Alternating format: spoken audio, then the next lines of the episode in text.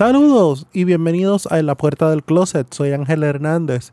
Hoy estamos celebrando que el 26 de junio del 2015 el Tribunal Supremo en la decisión Oberfeld versus Hodge reconoció que el matrimonio igualitario es un derecho, al igual que todos los demás derechos que tenemos la comunidad.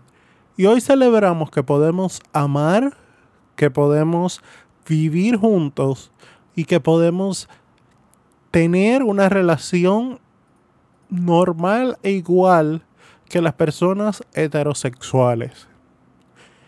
Y para recordar por qué eso es importante, vamos a poner un pedazo del segundo episodio de este podcast, donde hablamos del matrimonio igualitario.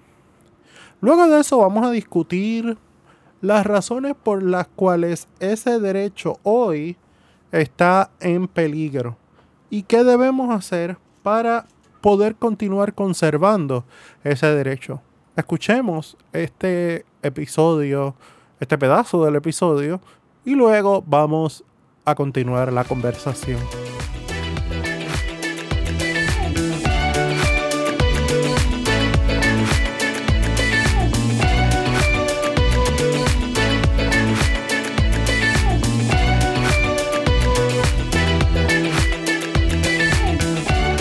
Vamos a entrar en los derechos del matrimonio entre personas del mismo sexo. Aquí yo encontré varios datos que me sorprendieron durante la investigación para este podcast y que quiero compartir con ustedes. La primera pareja casada fue Michael McConnell y Jack Baker en el 1971. Sí, están oyendo bien. En el 1971. Y es que las leyes del matrimonio en aquella época, en muchos sitios, en muchos estados, no establecían técnicamente que el matrimonio era entre un hombre y una mujer. Era una suposición de toda la vida, que el matrimonio entre un hombre y una mujer. Así que cuando la comunidad, específicamente estos dos caballeros, en los 1970 deciden retar el sistema, es que dicen, ay caramba, nuestras leyes no dicen nada en contra del matrimonio gay. Ellos fueron específicamente a pedir una licencia bajo la doctrina de que lo que no está escrito no está prohibido. Bajo esa premisa, ellos aplicaron a su licencia, se le concedió, tuvieron su ceremonia y su licencia fue validada por el gobierno estatal y federal. Aunque luego el estado de Minnesota, donde se llevó este matrimonio, dijo que el matrimonio gay era ilegal, no pudieron invalidar esta licencia de matrimonio. El primer estado en oficialmente prohibir el matrimonio entre personas del mismo sexo explícitamente fue Maryland en 1973 a la medida se fueron uniendo más estados para bloquear esa, intentar bloquear esa unión de personas del mismo sexo. A nivel federal, el matrimonio gay se bloqueó completamente con la firma de Bill Clinton en el proyecto Defense of Marriage Act en 1996, por lo cual quedaba técnicamente prohibido que dos personas del mismo sexo se pudieran casar. En Puerto Rico, Pedro Rosselló firmó la Ley 99 del año 1996 1999, donde reconoce que el matrimonio es entre un hombre y una mujer. Esta ley enmendó el Código Civil y dice básicamente que el matrimonio es una institución civil que procede de un contrato civil en virtud del cual un hombre y una mujer se obligan mutuamente a ser esposo y esposa y a cumplir el uno para el otro con los deberes que la ley les impone. Entre otras cosas, dice, cualquier matrimonio entre personas del mismo sexo o transexuales contraído en otras jurisdicciones no será válido ni reconocido en derecho en Puerto Rico. Cabe recalcar que antes de que aplicaran esta ley, Soraya Santiago, como lo hablamos en nuestro primer podcast, ella obtuvo una licencia de matrimonio en República Dominicana, donde se casó con un hombre. Su licencia fue validada a nivel federal y ella pudo por las leyes de inmigración de aquella época traer a su esposa a Puerto Rico. Así que estas leyes vienen con un poco de tardanza. Sorprendentemente, y aunque usted no lo crea, Pedro Rosselló fue el primer político que abiertamente aceptó el matrimonio gay en Puerto Rico en 2013. Para aquella época, Alejandro García Padilla, Pedro Pierluisi y la mayoría de los políticos de la época estaban en contra de los derechos de la comunidad y Pedro Rosselló hizo una expresión diciendo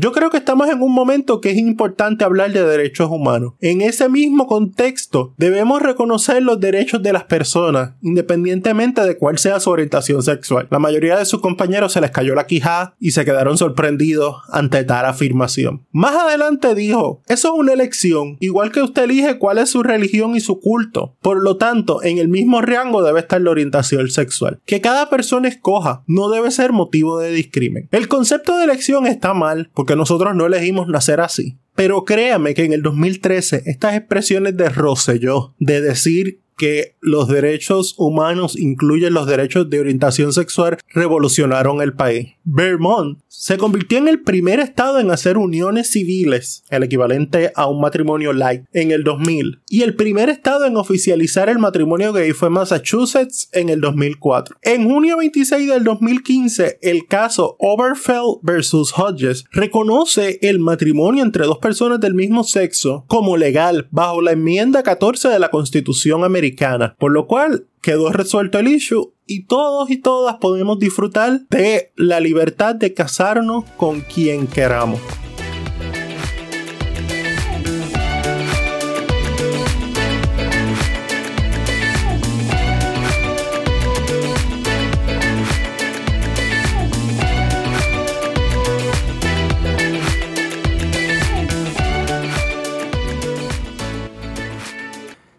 Ese fue nuestro segundo episodio donde hablamos de los derechos que la comunidad había adquirido durante las décadas de lucha.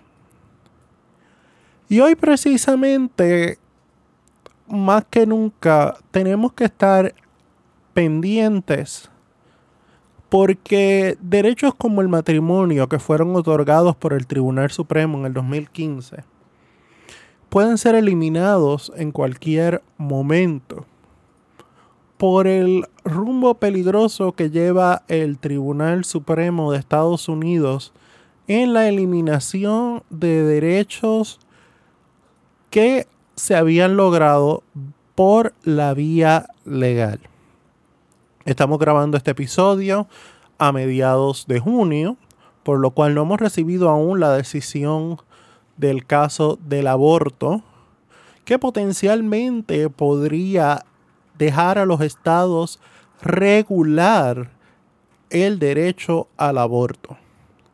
Y ya en varios episodios he hecho referencia a este tema y la importancia que tiene en la comunidad. Y es porque un derecho relegado a los estados nos crea una situación de fragilidad ya que tendríamos que entonces estar pendientes a 50 derechos diferentes, por, uno por cada estado, y 50 leyes y regulaciones diferentes, más la regulación federal. Es importante que un derecho tan importante como el matrimonio se mantenga a nivel federal regulado porque así podemos garantizar la aplicación uniforme de este derecho por todos los estados y territorios de Puerto Rico y de Estados Unidos.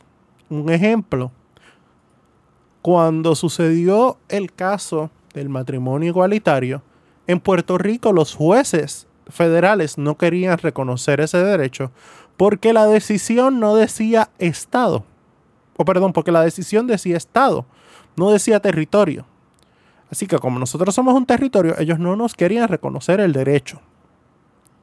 Y eso es bien importante de por qué nosotros debemos dar la lucha como comunidad, como una sola comunidad, no diferentes comunidades, como una sola comunidad de frente al Congreso, de frente a las legislaturas y de frente al tribunal, exigiendo que ese derecho se mantenga en manos del Tribunal Federal y que se mantenga a nivel federal como está actualmente, para que sea un derecho unificado y un derecho único que nosotros, todos, todas y todes podamos disfrutar si lo deseamos. No queremos caer en lo que anteriormente había pasado que es la pérdida de derechos. Perder el derecho al matrimonio sería el principio de el final de las luchas porque todos los demás derechos seguirían el mismo camino a nivel estatal.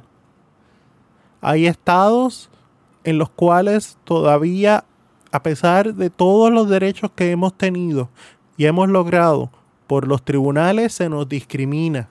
Y no es justo ni permitido eso a este nivel de la sociedad. Es por eso que este breve capítulo lo concluimos con una exhortación. Esté pendiente de las noticias. Esté pendiente de lo que sucede en su entorno. Síganos aquí en la puerta del closet. Nos puede seguir en Facebook, en Instagram. Nos puede seguir en su plataforma de podcast favorito. Nosotros los vamos a mantener al tanto de cualquier situación que suceda en cuanto a nuestros derechos. Y lo importante es, yo no puedo hacerlo solo. Y la mayoría de los activistas que se mantienen velando los derechos de la comunidad no lo pueden hacer solo.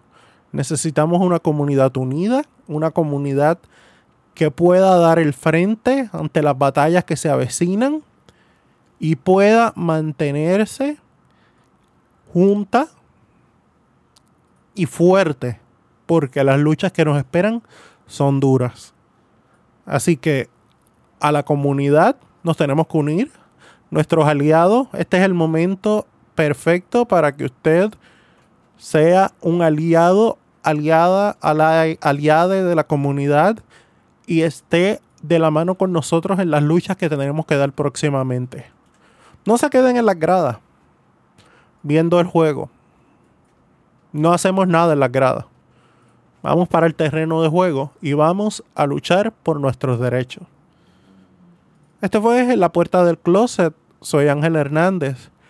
Este podcast en La Puerta del Closet es un podcast de la comunidad LGBTIQ y para los aliados. Y es un lugar donde todos, todas y todos somos bienvenidos. Hasta la próxima.